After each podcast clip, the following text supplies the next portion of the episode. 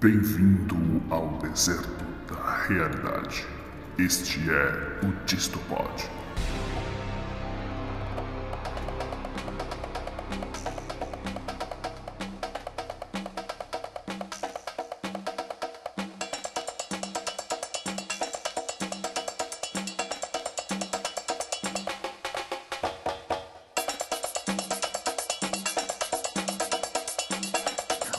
Olá, mamíferos bípedes com telencéfalo altamente desenvolvido. Eu, polegar opositor, aqui quem fala é o Tom Refuse, diretamente da Ilha Esmeralda. E na Carneia, Esparta não vai à guerra. Fala galera, aqui é o professor Maurício, pai da Aninha, e no país do carnaval eu só sei balançar o dedinho. Olá pessoal, tudo bom? Aqui é o Kennedy Jenner, arquiteto urbanista de informação, querendo saber como que é feito o cálculo para saber o dia certo do carnaval. Fala galera do Distopod, aqui é o professor Ricardo e não deixe o samba morrer, não deixe o samba acabar, porque o morro, o morro foi feito de samba, de samba pra gente sambar. Muito bem, estamos aqui reunidos mais uma vez, virgens contentes e alegres, belos, recatados e do lar. E dessa vez a gente vai falar sobre a festa do povo, o carnaval. Então vem com a gente que hoje o papo está na pista.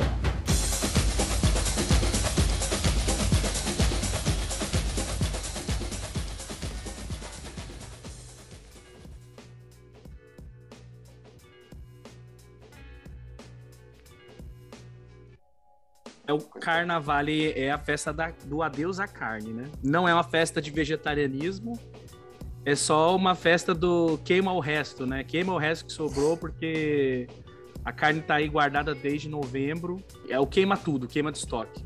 Eu não sei se é de, eu posso falar que é a desculpa, mas tinha a intenção de celebrar o, o fim do inverno, né? O, o, processo de fim do inverno para poder chegar logo à época da primavera. É lembrando o lance do a diferença, né, do hemisfério e das estações do ano, né? Quer falar mal? Eu sei que está com vontade. Quer falar mal? Não, tem que falar bem, pô. A gente vai falar do carnaval. eu gostaria só de deixar pontuado aqui que eu Começamos. me calei no início desse programa. Porque agora, do, pro, no, daqui pro final, vai ser só você falando. Não, eu, queria, eu primeiro queria fazer uma pergunta aqui. O Wellington, é, quando você pensou no tema carnaval, por que, que você escolheu esse tema? O que, que, te, que, que te inspirou esse tema? Esse é um daqueles temas que a gente acaba falando, porque a gente sempre tem a impressão que tudo que existe sempre foi desse jeito, né? As pessoas adoram cristalizar o tempo. E esse é um, um tipo de coisa que passou por aquele processo de apropriação cultural ao longo da, da história. Então, o carnaval é uma, é uma festa de origem pagã, que tem toda uma simbologia com a questão da queima da carne mesmo, e no processo histórico depois virou uma, uma festa cristã e hoje os cristãos, uma, pelo menos uma parte dos cristãos no Brasil, acha que é uma festa pagã de novo, né? Deu a volta, voltou, voltou para ser, ser pagão. Então eu acho que é um tema interessante nesse sentido, né? Que ele traz algumas reflexões, principalmente por essa questão da, da relativização do que a gente considera como, ah, isso sempre foi assim ou, ou não. É interessante você falar desse lance da, do carnaval como uma festa pagã, porque se você considerar exclusivamente o cristianismo como religião, então ele é uma festa pagã. E aí eu não sei como é que as pessoas entendem isso, sacou? Tipo, festa pagã é uma festa que não é religiosa. O carnaval lá na antiguidade, entre assírios, gregos, persas, ele existia com outros nomes, mas ele existia como festas como as, as, festas religiosas, né? Os momentos religiosos eram comemorados de maneira é, efusiva e exaustiva. Então você vai encontrar as festas de colheita, né? Que são como são as festas da primavera, as festas de agradecimento, as festas em que a, acontecia uma disruptura social e o proibido passava a ser o permitido e aquilo que era permitido passava a ser o proibido em vários instantes. Esses mecanismos sociais são interpretados ao longo da história como aqueles processos que vão dar equilíbrio para todas as repressões que acontecem, né? Porque assim, Viver em sociedade cobra, cobra um preço muito alto dos seres humanos. A gente precisa reprimir muito do animal que a gente é para dar conta de viver em sociedade. É preciso que aconteça um instante em que essa repressão dê espaço para que o proibido se manifeste, para que a sombra vire a máscara e a máscara vá para o lugar da sombra por um tempo. É o alívio, né? Não. né? O alívio na panela de pressão, né? Você é, aguenta trabalhar seis dias na semana porque tem o final de semana. Aí é. você aguenta trabalhar um ano inteiro porque tem o, uh, os feriados e as férias e assim por diante. Sim, calma, calma. Pra... A, a, palavra do, do momento é desupilar. Para ficar aqui numa linguagem junguiana, é a gente abraçando a nossa sombra, né? Entrando em harmonia com essa sombra, permitindo que ela exista também, esse nosso lado que nos assusta, que nos assombra. Então, poder beber, poder se vestir de mulher, poder é, se vestir de bandido e outras fantasias é, similares, são possibilidades de fazer com que as pessoas inspirem melhor na segunda-feira. Agora, essa necessidade que talvez seja muito mais primitiva do que a nossa memória coletiva dá conta de lembrar, ela vai ganhando roupagens ao longo da história. Então, como eu já tinha dito, tem esses festivais na Grécia, que dá origem, inclusive, ao teatro grego depois, quando os homens se vestiam de bodes e aí faziam homenagem ao deus Baco e se embriagavam com vinhos, e aí tinham, tinham festas de orgias. Depois isso foi, de alguma maneira, assimilado pelo, pela cultura romana, né? E aí se faziam os bacanais. É, todo mundo era convidado para tomar muito vinho também, e aí... Só, só, só uma ênfase na etimologia, né? Bacanal, baco, bacanal, né? Só para Bacana, bacana. Você fez uma ênfase sem fazer a ênfase, você percebeu, né? Então, só o bacanal é para o, de, o, deus Baco. É uma, é, então. ênfase, é uma ênfase sutil. Exato. Os, os, os, latinos chamavam de Baco e os gregos chamavam de Dionísio, né? Dionísio, é. É, o deus Dionísio, o deus da, que transformou a uva em vinho, do qual o Ricardo é devoto, fervoroso até hoje organizando. Prefiro a cevada, mas, mas a uva também agrada. Mas aí tem essa passagem que vai acontecer para dentro do cristianismo, que o Elton já deu uma uma spoiler, uma um spoilerzinho. De tudo isso que você falou, você tem que ver, né? Que você só tá falando da bebida, tem que ver as outras partes que você falou, cuidado, cuidado, não é carnaval ainda. Não é à toa que mas é- chamava mas... Baco Anal, né?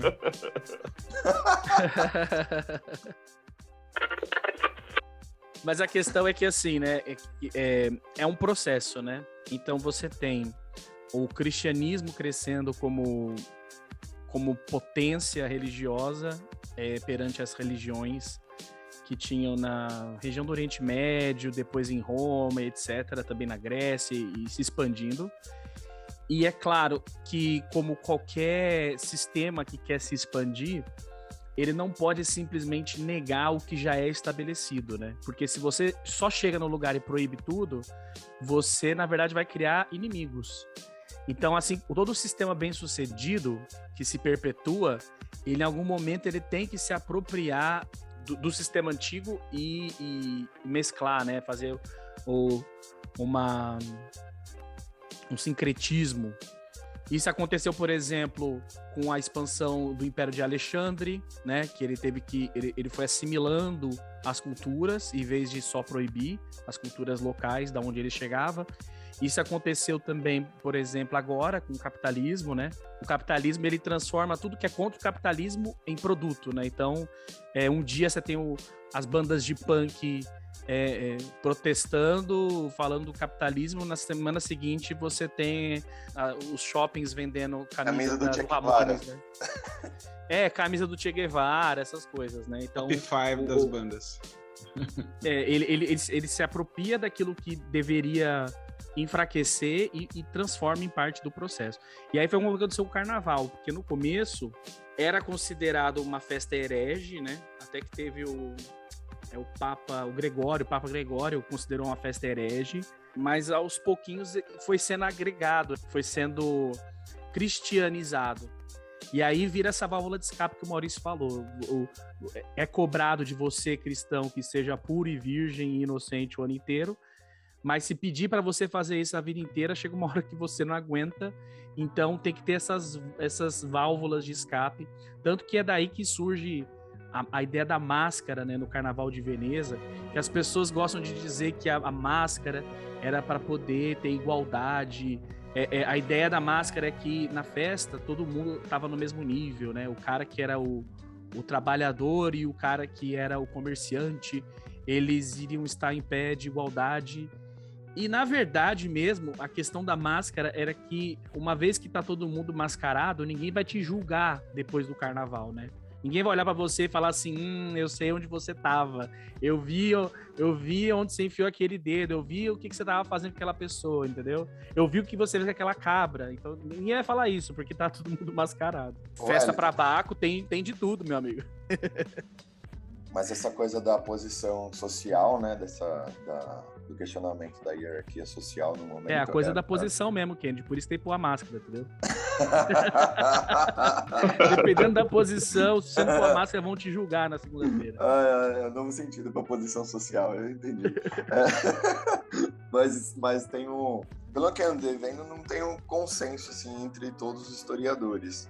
Mas é um questionamento da, das posições sociais que os assírios já tinham é algo, algo parecido com isso, tipo, num, num, determinado dia, como se fosse o carnaval, o rei, ele, ele, ele saía do trono para dar lugar a, durante cinco dias, né? Ladrão, alguém, alguém que era escolhido para durante cinco dias receber é, alimentação da melhor que tivesse, até se relacionar com a esposa do rei, mas no quinto dia ele morria.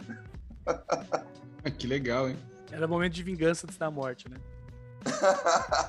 Ó, você vai morrer, mas antes é, não, não, isso aí só foi para citar é, os Sírios, que como, como uma comemoração pagã, né, que muitos lugares falam só dos, do, lá de, de, de, Veneza, das máscaras e tal, mas que datam momentos anteriores e que é aquilo que você já falou, né, que foram adaptadas e tal, foram apropriadas e Engraçado que a gente mescla, vê esse tipo, esse tipo de ritual, né? A gente vê em várias culturas diferentes mesmo que não seja todas da mesma linhagem cultural, vamos colocar assim, né? Então, se você for dar uma olhadinha na África também, você consegue achar coisas muito parecidas com o carnaval, mesmo antes da chegada é, da influência né, cristã ou da influência romana, etc. E tal. Acho que esse tipo de festa, que na verdade é uma festa de comemoração da, de uma mudança de ciclo, né, de colheitas e tudo mais, é comum mesmo né, para todo mundo. Todos os é, mas também essa, essa questão da, da, da, da, metáfora sobre as relações de, a, é, da hierarquia social, entendeu? Mas isso não funciona muito bem, não, viu? Eu, eu li você por um dia isso. ridicularizar o rei, entendeu? De você por um dia então, questionar eu, o status. Eu li isso também, que o pessoal fala bastante, de usar a máscara para poder igualar as posições sociais, para todo mundo se sentir à vontade, mas eu acho que no, no, no, fim não cola muito, não. Porque mesmo de máscara, a máscara do rei não devia ser igual à máscara do, do, do pedinte da rua. Então, você já, já, ali você já conseguia distinguir quem era quem, mesmo de máscara. Depende, e quando, se o e quando fazer tinha... alguma coisa sem ninguém saber... É, então, mas quando tinha essa questão de, ah, tudo bem, você pode fazer o que você quiser, no fim você morre, o rei continuava vivo, né?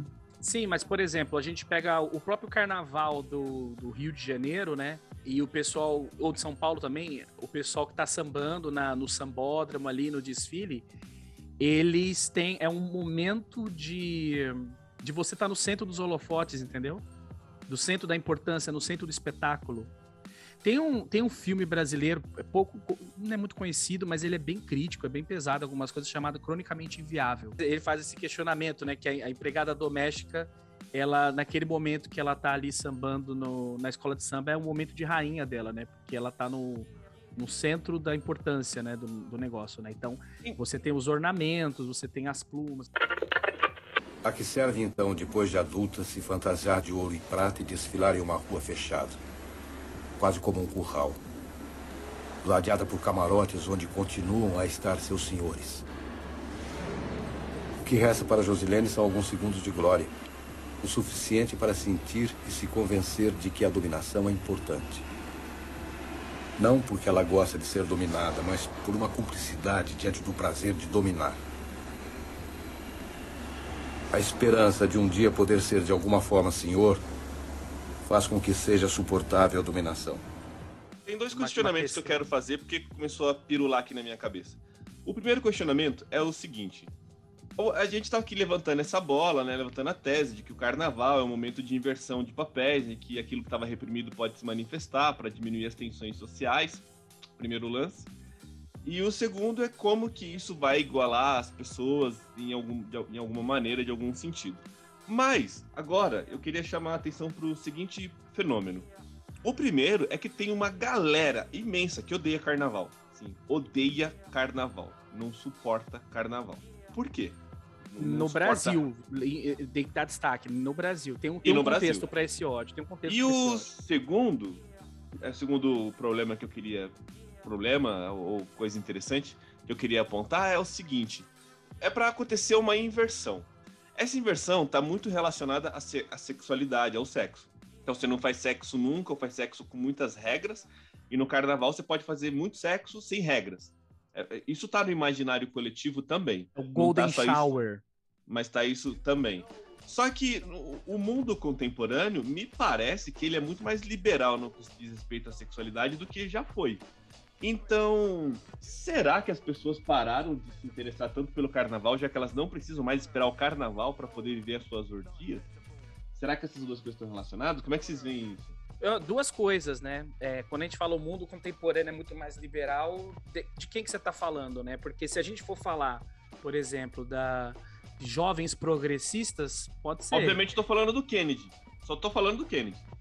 Quando Como assim? que o mundo, o mundo contemporâneo ele é uma orgia, só tô pensando na vida do Kennedy. Oxi, eu tô aqui quietinho, praticamente um anjo, não faço nada Você de tá, mal. Exatamente, porque não chegou o carnaval ainda.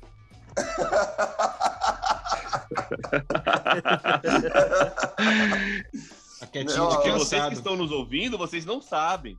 Mas a gente não fala que o Kennedy é alvo, não é de candura. Ele é alvo porque ele é albino, não é porque ele é cândido. Ele é horrível, ele é profano, ele é a inspiração do carnaval. Ele é o próprio Dionísio entre nós. Caramba! Obrigado aí, valeu. Ô Maurício, porque assim, vamos lá. Vou dar um exemplo. Muita gente no Brasil tem esse ódio do carnaval também por uma questão de conservadorismo sexual. E aí no, carna no carnaval brasileiro tem um elemento extra que é a questão racial, entendeu? O, a cultura, o, os negros e a cultura africana, eles se apropriaram de, dessa, dessa festa que veio através dos portugueses de tal maneira que ela também vira alvo do racismo, né? Então muita gente não gosta de carnaval porque é o momento que, que em geral, o negro tá em destaque. É nessa parte que você tá falando, mas tem uma galera que compra essa ideia. É aquela galera que, assim, é, é, tipo, não gosta de carnaval, não gosta de Big Brother, não gosta de novela e tal. Mas os motivos que estão por trás, porque todo mundo, ok, todo mundo pode gostar ou não de algo. Mas o motivo que está por trás não é assim, ah, eu gosto de algo e você gosta de outro, tá tudo ok. Não, às vezes o motivo é pra se sentir superior ao outro, como se quem gostasse de carnaval fosse inferior a você para outras coisas. E aí se encaixa no que você falou, né? É, ah, é, questão racial, tudo acabou é, embarcando nesse evento.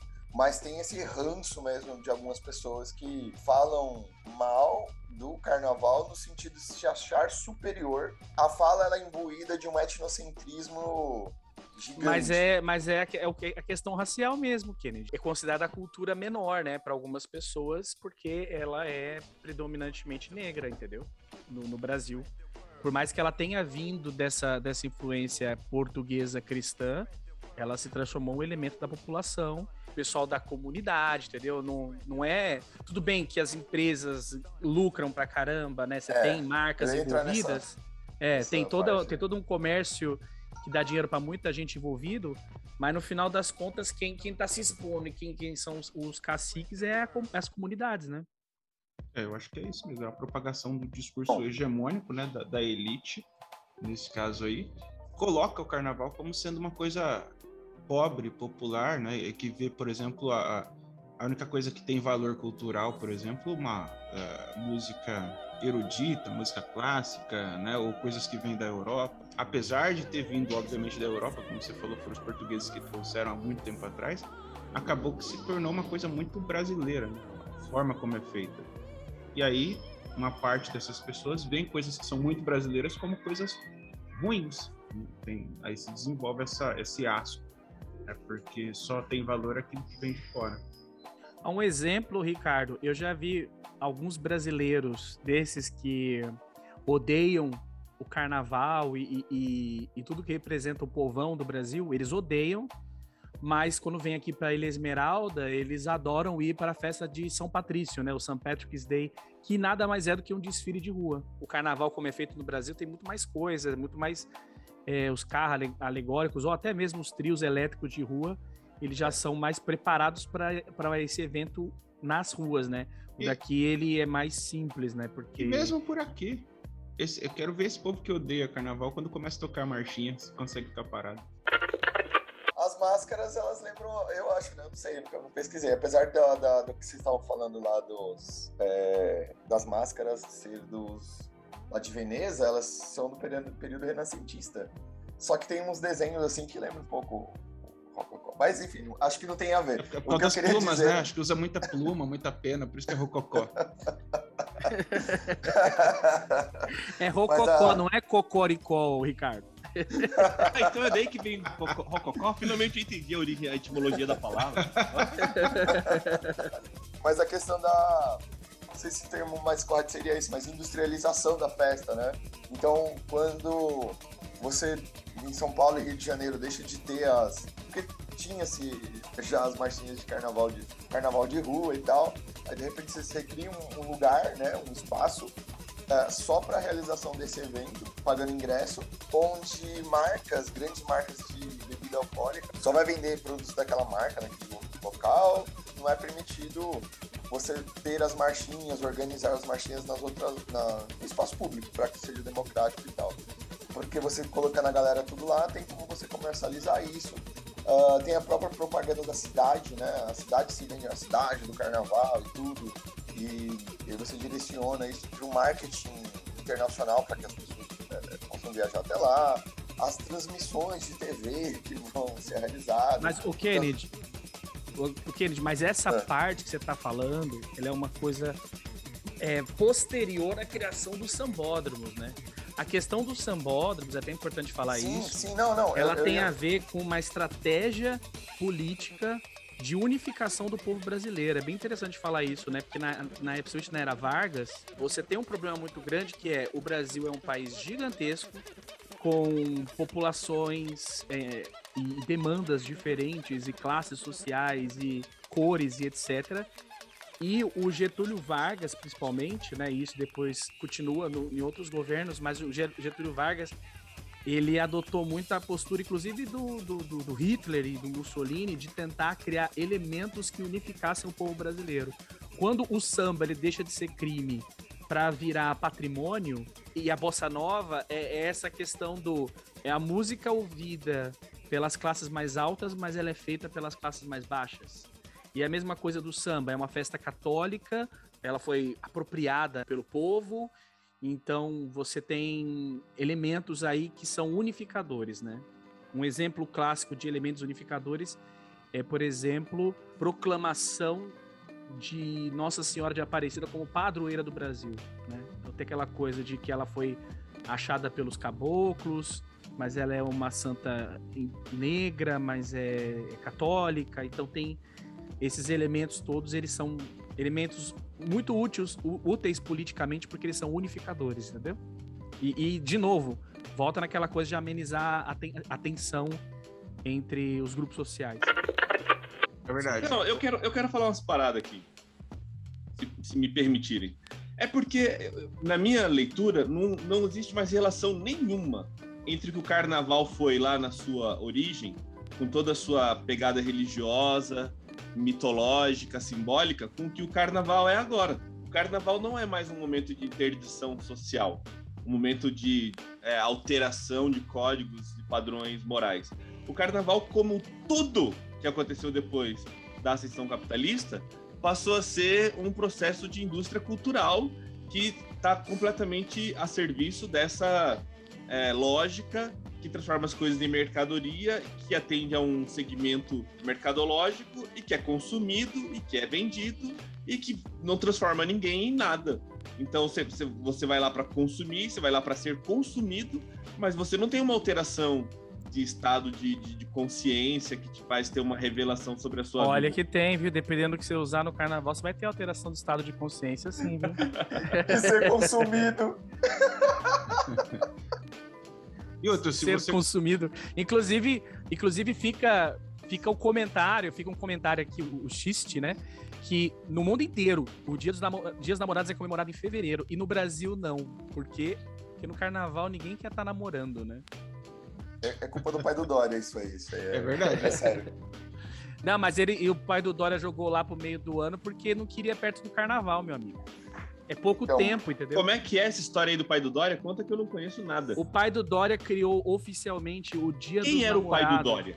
É Só pra fluir de conversa. Alguém com sobrenome Dória. Dorião. Dorião. É o pai Dória? E que é... provavelmente curtia muito o carnaval, coisa que o não, Dória o pai não dele, deve eu, curtir. Eu, eu não me lembro agora, mas eu acho que o pai dele trabalhava com publicidade, uma coisa Isso. assim.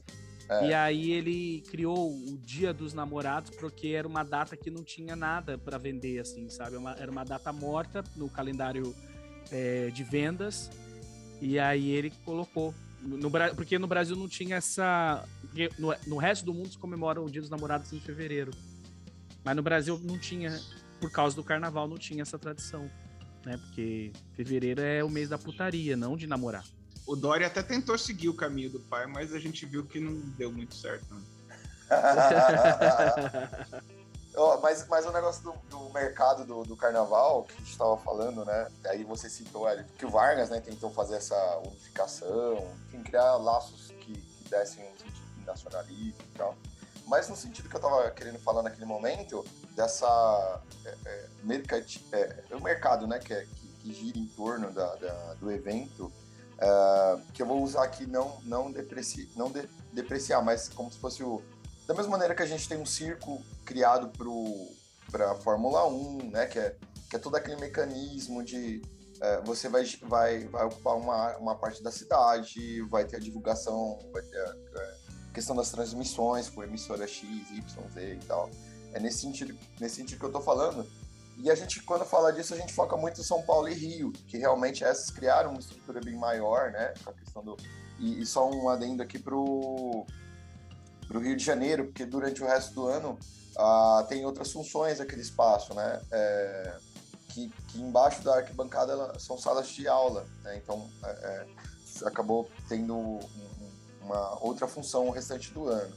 Mas eu queria lembrar dos carnavais que a gente tem no restante do país, que é em Recife, né? Principalmente Recife e Olinda, Bahia. Minas, tem bastante Minas, também, né? O Brasil uh... inteiro tem.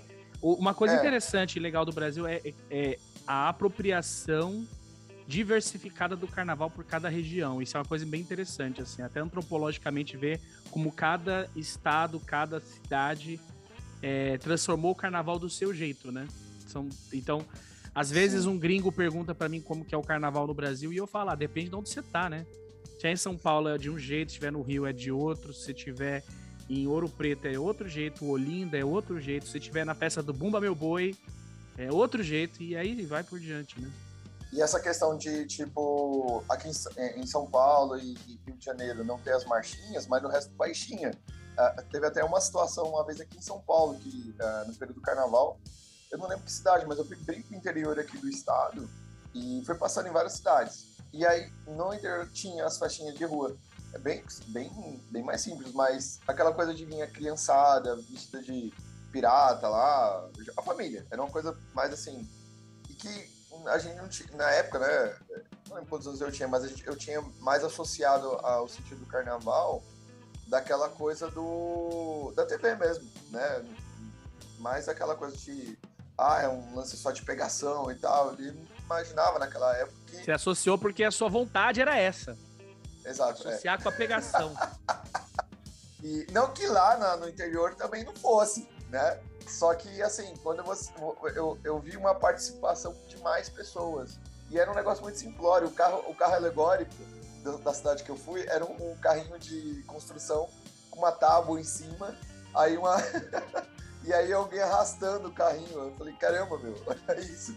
Mas, mas legal, o pessoal se divertia lá, tinha as bandinhas com, marchinha, né, de carnaval, mas era uma, uma banda, não, aquele, aquele mega é, estrutura de, de som e tudo mais.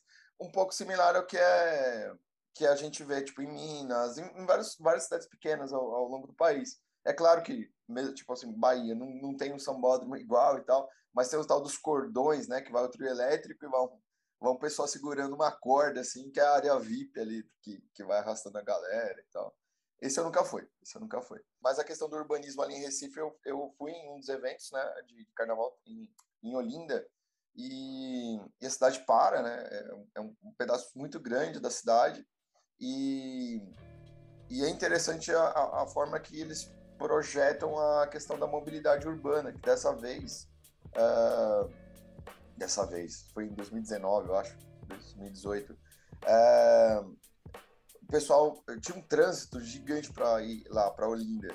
E aí eles fizeram, a prefeitura fez um, uma espécie assim de, sei lá, parceria com os shoppings. Aí a galera estacionava, na verdade, nos shoppings da cidade e tinha um ônibus que levava a galera para lá, de, a cada meia hora, 15 minutos. Enfim, aí isso para ajudar com, com, essa questão de trânsito. Eu tô citando isso só para ter uma ideia de como você mexe na rotina, né, de uma cidade toda, em, em função disso. Não sei dizer nas cidades pequenas, mas é uma cidade muito, muito grande. A parte da alegoria, né, da arquitetura de cenário, tem, tem, tem toda uma, e, e é uma interessante... gama de profissionais que trabalham com isso, né, esperando é. esse momento para ganhar uma grana.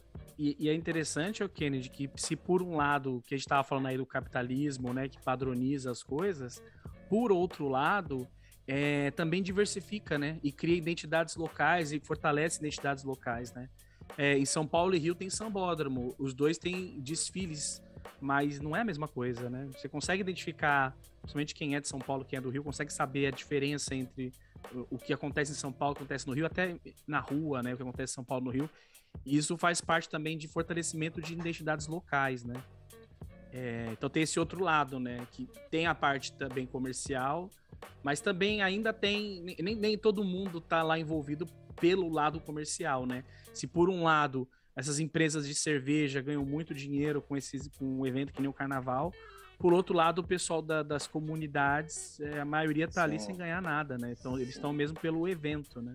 Sim. E só um adendo aí, Elton, aqui em, em São Paulo, em, é, em, particular, né, a maior concentração das escolas de samba está ali na região da Barra Funda. E o nome Barra Funda, ele tinha um, um é, era um uma, termo pejorativo na época. E, as, e grande parte da população, uh, como a gente estava falando, né, de segregação, essas coisas, uma parcela dessa população era, era daquela parte de Higienópolis, que é o próprio nome, né? Quando o pessoal fez a, uh, a expulsão, vai, vamos colocar assim, singela da singela. Convidou o pessoal, né, de, de, de saindo, o pessoal acabou indo para é, para ali para Barra Funda. E o pessoal acabou indo para lá e teve essa concentração. Eu só não vou me recordar agora datas, mas enfim, quem, quem tiver o interesse tem essa, essa relação com a concentração é, da galera lá e as escolas de samba. Né? É muito próximo uma da outra. Não, eu só ia falar que o, o fato de eu dizer que não existem muitas relações, ou talvez nenhuma relação mais, entre o que foi o carnaval na sua origem, mitologicamente, simbolicamente, religiosamente, e o carnaval que a gente pode testemunhar hoje, não quer dizer que o carnaval de hoje não tenha valor, espaço, necessidade, não tenha beleza e não tenha importância. Pelo contrário, só é diferente, né? Aconteceu o pessoal hoje em dia queima outra carne, né, Maurício? Aconteceu uma transformação, seu Bocó. Aconteceu uma transformação total, é só isso, é só uma constatação, não é uma condenação. Então, você, se você pensar, por exemplo, que o carnaval movimenta uma indústria do carnaval, que o carnaval emprega de várias maneiras uma, uma grande fila de mão de obra, desde as pessoas que trabalham nos barracões para poder é, forjar o, o, os carros alegóricos, as fantasias e as pessoas que ganham sua grana ali vendendo coisas no dia do carnaval e etc. E, e mesmo as grandes empresas que lucram bastante com a venda de, de cerveja, por exemplo, é, isso não tira a, a, legitimidade desse, desse movimento público. É que eu estou pensando do ponto de vista psicológico. Não há uma transformação psicológica, uma vez que você não faz nada no carnaval, que você já não faz o resto do ano. É só mais um dia que a gente tira para fazer coisas que a gente faz de outras maneiras em outro dia. Todo mundo bebe o ano inteiro, entendeu? Quem bebe no carnaval não fica sem beber o resto do ano. Quem faz orgia no carnaval não fica sem fazer no resto do ano. É isso. Faz mais, faz mais.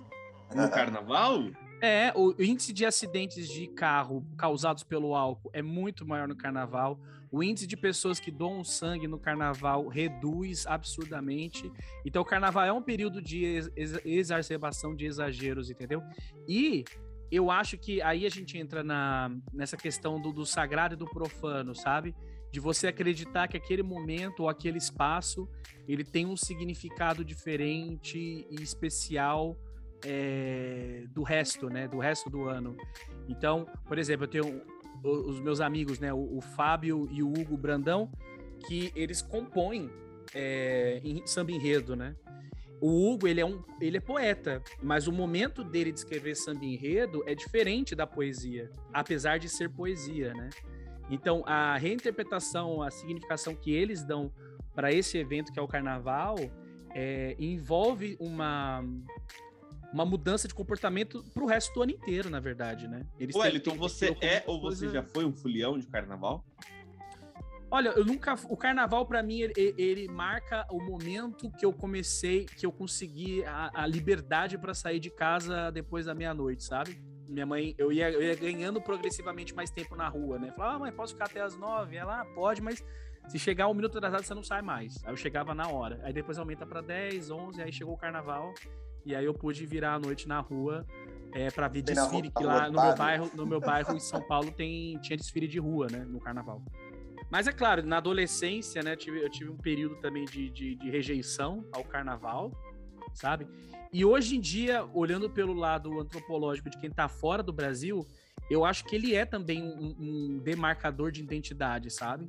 Qualquer gringo, assim, que você, qualquer pessoa, assim, do, do Paquistão até, sei lá, até o- a França, se conversar, falar sobre o Brasil, eles sempre tocam nessa questão do carnaval. né? Cara, pra mim teve uma época que me causava muita irritação a gente ser, o Brasil, né, ser associado com carnaval e futebol. Eu ficava irritadíssimo. Ainda é, né?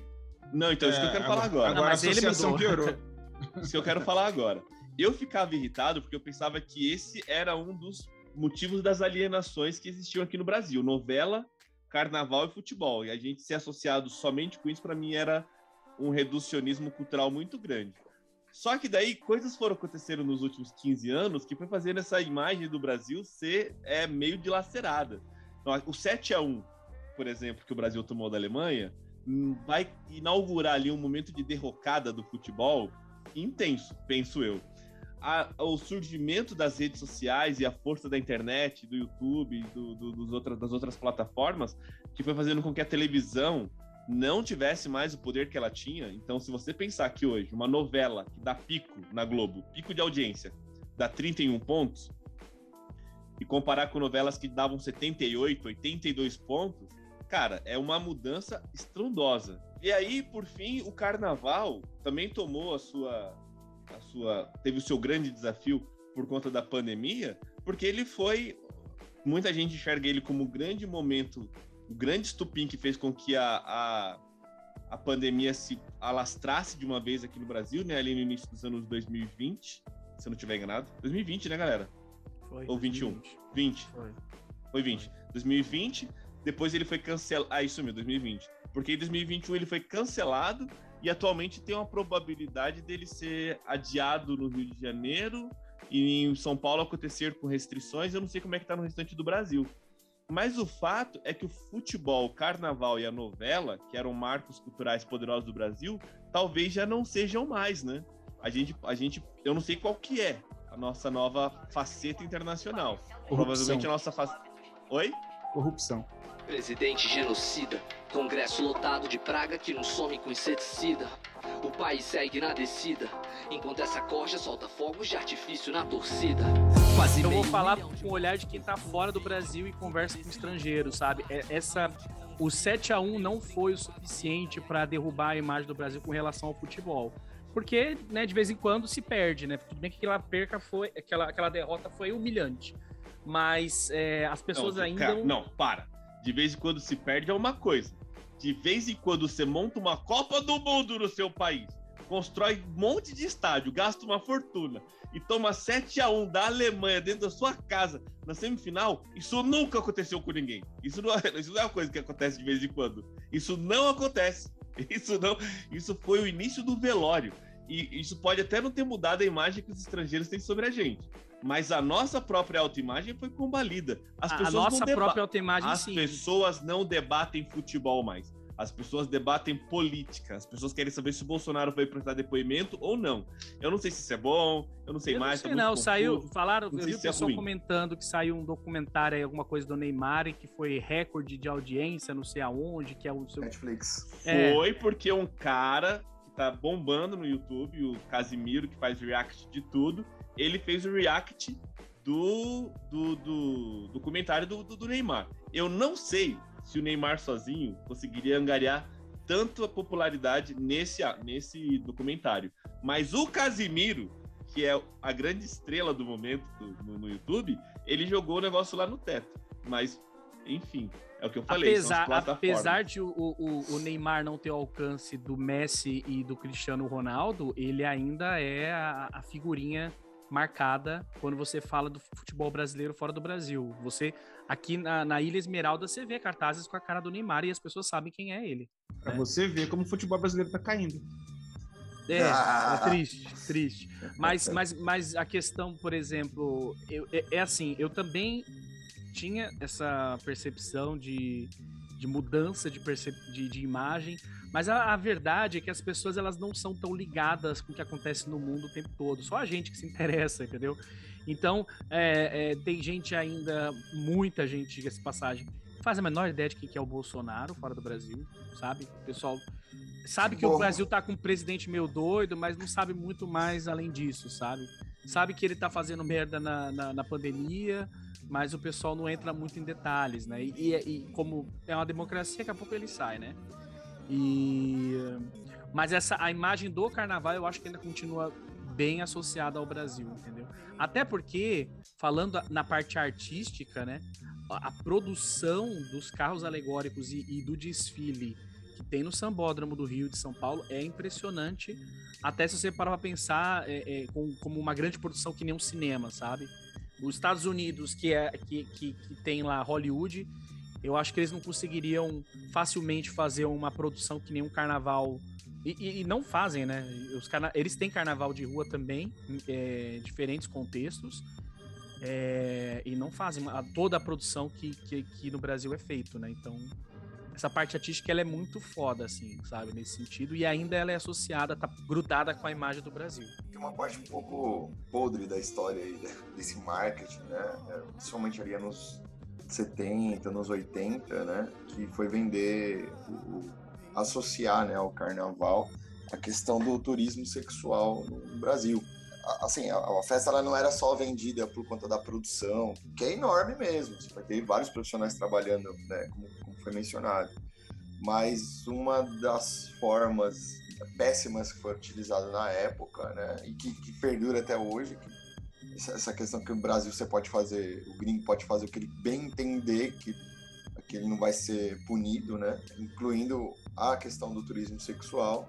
Mesmo sem precisar ser alimentado, ele ainda tem essa, como posso falar, essa continuação, o lastro, né? Do, da conversa que vai passando de um para outro. Ah, mas lá no Brasil, pensa- fora isso, também tem a questão da relação principalmente no Rio, no Rio de Janeiro, mas a relação com o jogo do bicho, com algumas coisas assim relacionadas ao, à movimentação de dinheiro, não, enfim, aproveitar o momento para E, movimentar. e aí, Kennedy, e aí de novo, né? Por mais que o Brasil agora tá numa onda conservadora e, e etc., até neofascista, a, a imagem do brasileiro ainda no exterior ainda é, é sexualizada, entendeu? Do brasileiro, ou pra ser mais específico, da brasileira?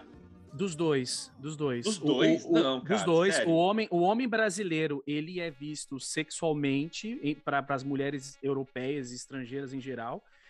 E a mulher brasileira principalmente, mas Visto o homem como? brasileiro também. O homem brasileiro é visto como? O homem brasileiro é, é para, para mulheres gringas é visto como um, um homem que que, que tem Tá um sex pegada. appeal, sex appeal. né? né? Tem até um episódio do Eu, a Patrulha as Crianças lá, que, que a, a, a Jay, lá, a mulher do, do, do, Esqueci o nome dele, do Kyle. Ela vai fazer aula de dança com um brasileiro, sabe? E aí ele fica todo. Ele é todo durão tentando imitar o cara dançando, mas o brasileiro tem todo um gingado, toda uma parada assim que a mulher dele fica fica meio apaixonada pelo, pelo instrutor brasileiro, só porque ele é Daí brasileiro. você chegou na Irlanda e mudou essa imagem, aí, né? Aí é culpa do Sidney Magal, isso aí. Isso aí é culpa do Sidney Magal. Aí, o, aí o Elito chegou na Irlanda, ele falou, nossa, um Bras Brazilian guy, dance, please. Aí ele começou a dançar. Você não é do Brasil. Não sou do Brasil. Não sei jogar bola. não, não sei jogar bola, não assisto novela e, e, e não sei sambar. E, gente, a questão do preconceito na, na relação das fantasias. Que. Fantasias e, e marchinhas, né? É, É, a- também a- as a- letras. né? A música, né, e a- as brincadeiras, elas são sempre um espelho da mentalidade da época, né? Algumas coisas viram cafona, outras coisas elas viram politicamente incorreto, né? É só a gente ver a progressão da globeleza na televisão até o desaparecimento dela, né? Então é muito. Aqui você falar uma mulher nua dançando na televisão com o corpo pintado é um negócio que as pessoas não falam assim, como assim? Mas é, é, qual horário? Tipo, as crianças podiam ver? Você fala, não, o dia inteiro, qualquer horário, né? Período de carnaval. Existe uma sensualização do corpo dela, mas as pessoas não encaravam como pornografia. Né? Não é pornografia que tá passando na televisão. Se passar um peitinho num filme da sessão da tarde é pornografia, mas se aparecer a- a- o peitinho da Globeleza, não é. Cara, deixa eu falar uma parada. Os anos 80. Não, eu preciso falar isso. Anos 80 e 90. Os anos se esqueça. 80 e o começo dos anos 90, porque não sobra ninguém sem ser cancelado hoje em dia. Não, não sobraria. Eu ia falar isso, a gente. Você tá falando da Globeleza que a gente tinha. A gente A tinha banheira do apresentado- Gugu. A gente tinha apresentadora de programa infantil que se apresentava quase seminua. e era a rainha É, dos baixinhos. Não, mas a gente assistia e a gente, a gente isso fez a nossa infância. Isso fez a nossa infância. Era, era, era uma assistidinha no Robocop e, e 15 mil no desenho do Robocop. Que era. que- olha só, o desenho do Robocop. Eu preciso falar disso também. O desenho do Robocop era inspirado num robô assassino que tinha uma pistola do tamanho de um canhão que explodia os caras. Isso achou. Acharam que era uma boa ideia transformar isso no desenho pra criança de 10 anos. Ele tinha um E pendrive que usava como punhal. e transformou. E a gente assistia. A gente saía do Robocop pra assistir as Paquitas. Das Paquitas pra desenho assistir do o Rambo. Denk, o Praga, o Rambo, era outra inspiração infantil. E depois a gente voltava a assistir Caverna do Dragão, que acho que era a única coisa de fantasia que tinha daqueles programas de, de, de manhã durante a semana. Aí você ia pra sessão da tarde. Na sessão da tarde, passava Comando A para Matar. Azul. E não, Comando para é Matar. SBT isso aí, isso é SBT, né? Comando para Azul era Matar. Tarde. Não, era Globo. Era o. Arnold Era Schwarzenegger com uma peixeira 40 centímetros degolando todo mundo. Todo mundo. Então, que Brasil foi esse cunhado ali nos anos 80 e 90? Um Brasil que nós nunca mais veremos. Nunca mais veremos. O mesmo que passava as novelas com as pessoas transando 8 horas da noite. Só pra poder fechar, o que é globeleza no meio desse caldeirão todo? Nada. Quem é que se choca com a globeleza dançando depois de ter passado a infância inteira vendo essas outras coisas? Não causa choque em ninguém. Ninguém fica. Ah, mas se "Nossa, você coloca nua." ela hoje em dia nua dançando na televisão, aí vai ter uma onda de cancelamento, etc, entendeu? Porque tem toda uma tomada de consciência, né? É. Toda uma mudança de postura de todo mundo. Eu acho. Todo mundo não, mas tinha uma parte da população. É, e aí entra essa questão que você falou da, da, da sensualização dos corpos, principalmente do- dos corpos negros, né? Porque é, é aquela coisa, né? A, a Globeleza tinha que ser uma, uma mulher negra, né? Não podia ser. é- Era aceitável para as pessoas não ter uma paquita negra, as pessoas aceitavam que todas fossem loiras, parecia, parecia um exército eh, sueco da, da, da Alemanha nazista, né? Que elas até com, com farda, mas para a sensualização do corpo tinha que ser a mulher negra, né? Essa questão que a gente tá falando aí, né? Da preconceito, etc. E, e da objetificação do, do corpo feminino negro e tal. Dá pra gente falar que hoje em dia tem uma, um policiamento, ma- um policiamento moral. Não sei se a palavra policiamento cai bem aqui. Uma censura moral, ética maior nas manifestações de, de rua. É, a- as pessoas não toleram mais facilmente. é, olha a cabeleira do Zezé, será que ele é mulher? é, ou falar do cabelo duro e essas outras coisas, as pessoas não vão tolerar mais? Isso, tá- isso é ultrapassado já? A gente pode considerar ultrapassado? As pessoas vão revendo, é que nem eu te falei, né? A, a expressão da época, ela expressa a mentalidade da época, né? Que nem você falou. Essas, esses montes de coisa que tinha nos anos 80 passava batido, porque a mentalidade era outra, né?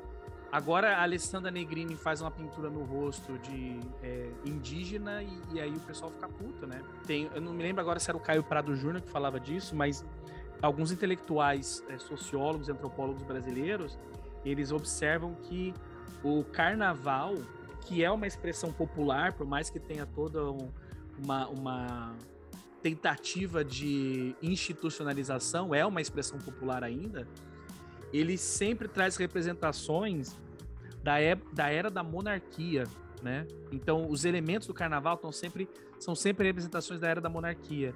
Então, você tem o rei, a rainha de bateria, você tem o, o, o rei Momo, você tem o, a Arlequina, o palhaço, o, o- bobo da corte, e sempre samba enredo. Um- Alguma escola sempre traz a, a questão de caravela e época da escravidão, sempre está sendo representado. É um tema recorrente porque, pela forma como o povo foi excluído na transição para a república, traz uma certa nostalgia em até certo ponto com a monarquia pela, pela questão da, entre aspas, da, da simplicidade do, do, do monarca de não ter, não criar, por exemplo, um bairro chamado Higienópolis, né? Ou uma coisa que fosse tão elitista, né? Porque você tinha lá a figura de Dom Pedro eh, se misturando com o povo e tal. Isso é uma coisa que tem no imaginário das pessoas, né? Não sei se corresponde à realidade, mas tem esse imaginário que ficou, né? No Brasil, as pessoas romantizam muito ainda a, a monarquia, tanto que a gente tem monarquistas hoje no Brasil, né? Que é uma coisa meio absurda, mas tem, né? Não só no Mas, assim, carnaval, né? Até quando vê uma É. criança, você vê, por exemplo, vê a criança e fala, ah, princesinha. Olha o elogio Exatamente. associado. Né? É, associa, as- a- chama de princesas, meninas e tal. O pessoal gosta de- de- das princesas da Disney, né? Tem toda essa. Não, eu, eu acho que o próprio comportamento do, do brasileiro, no sentido de achar que vai colocar uma única pessoa no poder e que é, atribui a ela um papel de rei unipo, é, é, como posso falar? Achar que, que uma pessoa só num poder, como se fosse um rei mesmo. Não, não, não tem uma. Se você pensar no imaginário comum, não tem uma desassociação entre o que seria uma monarquia e, e uma. E só que você- agora, é, só que você só que agora você escolhe quem é o rei. Mas, tipo, poucas pessoas. Mas a tendência assim, das geral, pessoas é querer, querer um, um, um cara monarca, salvador. né? É, Um mas, mas salvador. é praticamente. É esperar Porque que ele resolva, tá, né? Isso, tudo- tirar o problema das minhas costas, né? Eu já fiz a minha parte. Agora você se Mas vira eu, aí. eu acredito que a gente está caminhando para uma nova geração que vai entender que o parlamentarismo é uma solução política muito mais adequada para os nossos tempos do que o presidencialismo. Mas é uma transição. Eu acho que quem tem 40 anos ou mais não entende assim. Mas acho que as próximas gerações entenderão. É assim que eu, é assim que eu profetizo que acontecerá. Mas essa questão do, da, de, tipo, o Rei Momo, essas coisas assim, eu acho que tem uma. Acho que se encaixa perfeitamente, embora não seja. É algo, acho que, não tão é, é, intencional, né? Mas se você A gente fizer a pode relação. ver o que? A gente até no futebol, né? É, O pessoal adora dar títulos é, da monarquia para jogadores, né? Você tem o imperador, você tem o rei Pelé. Não, né? mas isso é príncipe, toda, mas isso é a cultura ocidental inteira, cara. Por exemplo, você teve o rei do rock, você teve o rei do pop, você teve a rainha do pop. Você entende a nobreza? Ela deixou marcas profundas na, na alma do Ocidente, né? Você entende o nobre como alguém superior, nem que seja arquetipica- arquetipicamente. Então, quando você dá o título de rei do pop Michael Jackson e aquilo causa um enobrecimento, sem querer fazer trocadilhos aqui, é, isso ressalta o quanto a gente entende ainda, né, que existe uma pompa muito significativa em você ser nobre. Então, está no carnaval, está no esporte, está na, na cultura como um todo. Eu acho que isso não é uma coisa exclusiva do, do, do, do- do carnaval, não. E aí, voltando, né, Maurício? A a- a- essa representação da corte, que é os desfiles das escolas de samba, tem lá os seus reis, tem suas rainhas, e, e- e essa representação, para as pessoas que são eleitas reis ou rainhas e etc., é um momento ali, sabe, de vitória. Não é um, é um momento assim de apro- apropriação. de, de uma coisa que é negada a vida inteira. Mas ali, no lúdico, você pode ter o seu, os seus minutos ali como centro das atenções e do holofote, né? Tudo vai ser decidido nas últimas notas do quesito samba enredo, as notas do último jurado é que vão definir qual escolhe a campeã do Carnaval de São Paulo.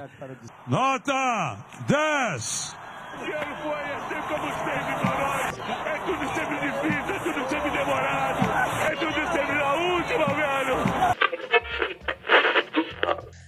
Lance que a gente estava a gente tava falando, a gente citou, né, invariavelmente umas relações com os corpos afrodescendentes e tal, mas tem também uma relação também com os indígenas brasileiros, a questão do, do corpo nu, né? Em dado momento se associava, não sei até que ponto isso é, é afirmativo ou não, que o fato do nu no, no carnaval era em função da, da venda da imagem indígena, né? Das, das As penas, com certeza. Então, mas se vendeu também essa ideia. Eu não sei até que, até que medida isso é verdade ou não é. é, é o nu no carnaval tinha essa relação, né? É, mas as penas, evidentemente que eu acho que, que, tem tudo a ver, né? O cocar, o, mas, mas traziam-se essa ideia do nu também, nessa, nessa bagagem, associando, né? Fazendo essa associação. Eu escutava muito isso nos anos 90, depois eu não escutei mais. Cara, eu morria de pena. Assim, agora eu fiz foi sem querer essa, mas já saiu. Eu morria de Caralho. pena das penas que eram utilizadas no carnaval. Eu ficava imaginando que os passarinhos eram tudo depenado para poder fazer as, as, as, plumas e tal. E nem é, né, cara? É sintético. Tem um monte desse, desse material. Boa parte Hoje do material. Hoje em é dia, é né? Nos anos 80, eu duvido que fosse sintético.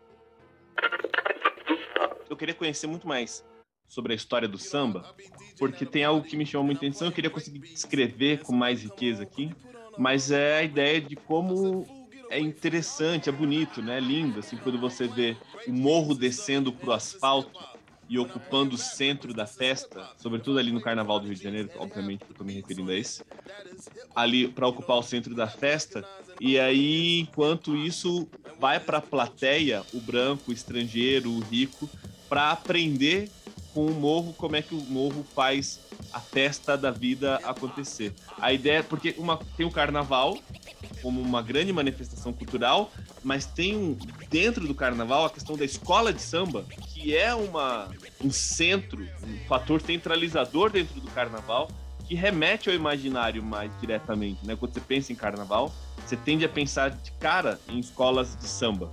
E na, e na escola de samba, né, aqueles que ensinam samba, você tem uma mescla poderosa, né, uma mistura poderosa entre as tradições do tambor e as tradições das festas europeias, entre as tradições africanas e as tradições europeias sendo fundidas, mas dando destaque para aqueles que estavam dentro da senzala anteriormente. E o que eu queria conseguir descrever, e não consigo, é como é que se deu essa transição de dentro da senzala para o meio da, da da, da, da avenida, né? Essa, essa saída da senzala para o meio da. Essa transição ela, ela, me é muito interessante porque ela é um, um ainda que eu não tenha propriedade acadêmica para descrever aqui, mas ela me remete imediatamente à ideia de uma resistência através da cultura, uma resistência através da música que venceu. Há uma, há uma vitória ali localizada, historicamente, localizada geograficamente, mas há uma vitória que tem que ser celebrada muito marcadamente ali. Agora, tudo, tudo mais que foi feito com essa festa, que foi apropriada pelos meios de produção, que foi apropriada pelos meios de comunicação, que depois começou a, a obedecer à lógica das grandes empresas e da lucratividade, etc. Tudo isso é verdade. Mas você não conseguiu anular a presença da pretitude no protagonismo desses movimentos. E isso eu acho uma coisa interessante. Maurício. Oi. É só uma, só uma especulação, tá? Eu não li nada sobre, eu não sei nada sobre, mas será que essa, essa questão que você está comentando, de, dessa permissão, vai, entre aspas, eh, de, do, do povo né, da senzala, como você colocou, tomar os holofotes, não, não teria alguma, alguma relação com a sensualização, né, com a objetificação dos corpos né, e com a espetacularização desses corpos também, de, né, dessas pessoas brancas se colocarem ali assistindo nesse sentido é, de apreciar né, isso. Eu estou retomando aqui até uma. Vocês estavam falando de letras, né? Eu, e acho que essa é a, sempre a mais comentada de todas, que é a do Lamartine Pablo, que fala: O teu cabelo não nega mulata, porque és mulata na cor. Mas como a cor não pega mulata, mulata eu quero o teu amor. Sabe alguma coisa nesse sentido de é, usar aquilo como um espetáculo, porque é um espetáculo que, que eu posso ver, que eu posso desfrutar, é, sem o perigo de, de, se contaminar, como diz a música. No sentido de que se pode ceder aos desejos que estão ali latentes, mas sem, sem um comprometimento social, porque afinal de contas é só carnaval. Sim, sim. E acaba sendo um, uma, uma, uma, forma ali de você interagir, né? Como você falou, sem essa, sem essa preocupação. Sim, faz sentido. Para mim faz todo sentido. Ah, somando ao fato de que. Mas, bom, deixa eu falar uma coisa antes. Mas isso não anula o fato de que há uma rendição, né? É vo... Sim, sim, eu digo como... isso no, como uma hipótese de como foi no começo. O, o porquê que isso ganhou força no começo. Que ah, isso entendi. passou a ser uma forma de resistência e hoje tem um valor muito mais significativo. Uh, eu também acredito que sim. Faz sentido para mim. Agora, não deixa de ser também um, uma estratégia de revolução, né?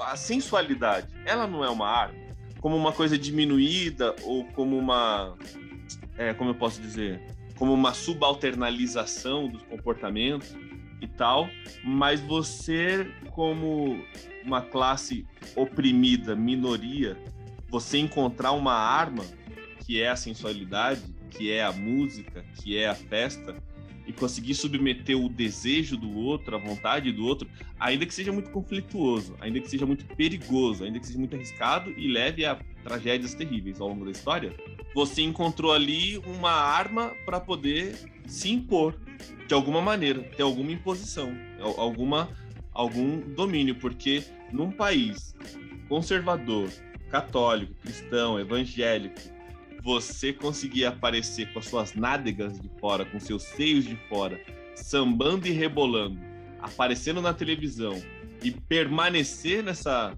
nessa condição durante décadas, isso é um, um, um desafio aos padrões culturais de um, de um país, né? E ela e essa e essa manifestação ela se manteve, ela, ela se perpetuou, ela, ela está de pé. Então, sim, de um lado é uma. A gente pode enxergar como uma. Nossa, mas está futilizando e banalizando o corpo humano. Mas, mas eu não sei se é só isso que dá para falar, sabe? É como se também fosse ali o corpo falando assim: meu corpo é meu, eu quero exibi-lo e vou manifestá-lo, e não tem repressão que vai conseguir me fazer fazer com que eu me esconda. Eu não sei, sabe? Eu tenho muitas dúvidas para afirmar essas coisas, Ricardo. Não, não, afirmo, não falo nada disso como como algo que é muito claro para mim. Porque, por exemplo, até duas décadas atrás, eu achava o funk um processo de, de banalização do corpo humano. E o axé, a época do El Chan, eu achava também. Mas, mas, era, mas era uma visão judaico-cristã, repressora, que estava falando pela minha boca. Agora, dá para falar, para além da repressão judaico-cristã, tinha uma moralidade que estava atuando também por mim? Acho que não. Não por mim, não da minha parte. Era só preconceito idiota mesmo que eu carregava. Preconceito esse que talvez também se manifestou mais anteriormente ainda com o carnaval, porque a minha formação me fazia falar que o carnaval era uma manifestação do demônio, mas estava lá eu todos os anos vendo as escolas de samba uma após a outra, porque era a minha chance de ver uns peitinhos finalmente sem me sentir culpado. Eu tava vendo o carnaval acontecer. É... E hoje, hoje agora que eu atingi a maturidade dos meus cabelos grisalhos, eu acho uma manifestação cultural belíssima, historicamente falando, esteticamente falando, eu acho muito bonito também. E até, e até politicamente muito poderoso. Mas eu não tenho capacidade de poder categorizar qual a relevância disso tudo mas, eu, mas que eu acho que é mais positivo que negativo hoje em dia, eu acho. Como tudo isso começou, de maneira muito é, conflituosa, com certeza, foi conflituoso, e é cheio de tensões, assim, né, de, de, de poder, das relações de poder. Muito difícil você conseguir descrever como é que foi essa passagem, por isso que ela me é interessante. de uma hora a gente poder estudar, analisar como é que isso aconteceu. Porque é uma transgressão violenta, né, cara? Para pra pensar, cara. O que, que é um país 90 e tantos por cento cristão, de repente se, se rendendo à beleza dos corpos nus e de toda a sexualidade que, tra, que tá atrelado a tudo isso. Eu acho interessantíssimo. Sem contar, o Maurício, que a gente estava falando aí da questão da resistência, né? Se a gente parar para pensar, é, quando você tem um processo de apropriação é, de alguma coisa cultural, a apropriação ela vai chegando aos pouquinhos e, e da noite pro dia aquilo ali perde todo o, seu, o sentido original, a ponto até de virar uma coisa oposta ao sentido original, que, gente, que é o que a gente estava falando da camisa dos Ramones, né? Então você tem lá Ramones, movimento punk, etc. E hoje uma pessoa compra uma camisa do Ramones sem saber o que é Ramones e, e virou uma mercadoria vazia do sentido e desapropriada dos criadores.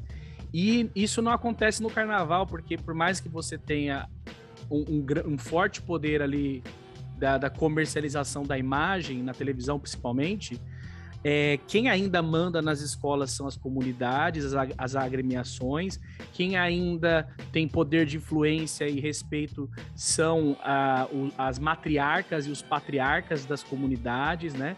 Ainda é, eles têm um, um poder que não desassocia do sentido original, né, deles ali. Então, você, por mais que você possa comercializar, você não consegue esvaziar todo o sentido daquilo, né?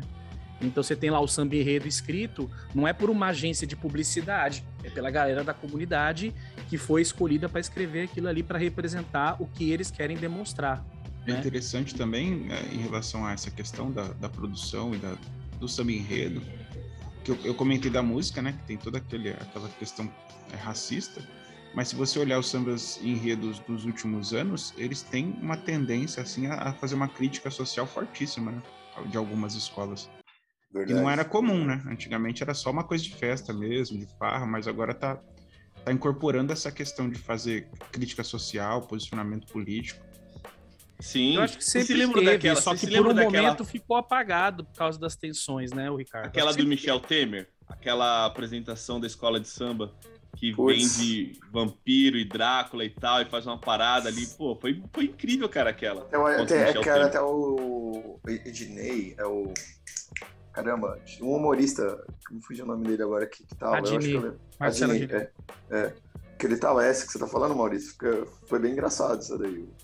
Foi, teve essa. Só que assim, por conta da pandemia, o Bolsonaro, ele, para não deixar de falar no nome, uh, o Bolsonaro ele conseguiu escapar, né, cara, nos, nos últimos tempos da crítica que com certeza viria é, no momento do carnaval. Mas, Mas, veio, assim que ele se elegeu, teve críticas a ele no, no, no, carnaval, sim. Nas escolas de samba? Sim, mas não foi ah, não tão lembro. intenso porque foi logo no começo, né? Eu lembro da rua, eu lembro das, do, do, do carnaval de rua, das, das pessoas gritando, xingando ele, né, no, no, carnaval de rua. Mas as escolas de samba mesmo fazendo um, um samba enredo para arrebentar, eu não me lembro. Mas não tenho dúvida, eu tenho certeza que no futuro acontecerá. Alguém vai resgatar o momento que a gente viveu aqui. Bonecão gigante ser... do Bolsonaro, sabe? No, no meio da, da, do desfile, assim, o bonecão gigante, escondendo a vacina, sabe? Esse tipo de coisa. Não ia ser legal? Sim. Ia ser incrível. Agora, no, no, cristianismo, meu, que cálculo que é esse? Tem que fazer um cálculo da lua, que é para ter a ideia da quaresma, que aí é tipo, é, é tipo para menos, né? Você chega no dia da, da quaresma e você vai somando para menos até chegar. É. é até chegar. que nunca todo mundo começa o ano meio que sem saber. Quando é que vai ser o carnaval? É a pergunta, né? Já... Maurício, que já foi seminarista, podia explicar essa conta. Tem uma disciplina no, no curso de teologia só para cálculos, cálculos é avançados. A prova. É a prova. É o tema da prova. Não pode ser calculadora. A pergunta é, é, em que dia vai cair o carnaval de 2040 e sei lá. mas, nem, mas nem os astrofísicos conseguem perder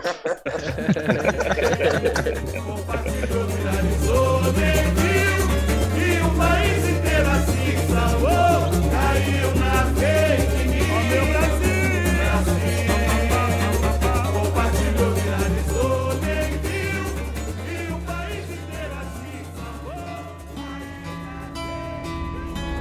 sei que você está aí. Eu posso sentir a sua presença. Sei que está com medo. Está com medo de nós. Está com medo de mudar. Eu não conheço o futuro. Não vim lhe dizer como isso terminará. Eu vim dizer como vai começar. Eu vou mostrar o mundo. Um mundo sem regras nem controles, sem limites ou fronteiras. Um mundo onde qualquer coisa é possível. O que haverá depois, você vai decidir.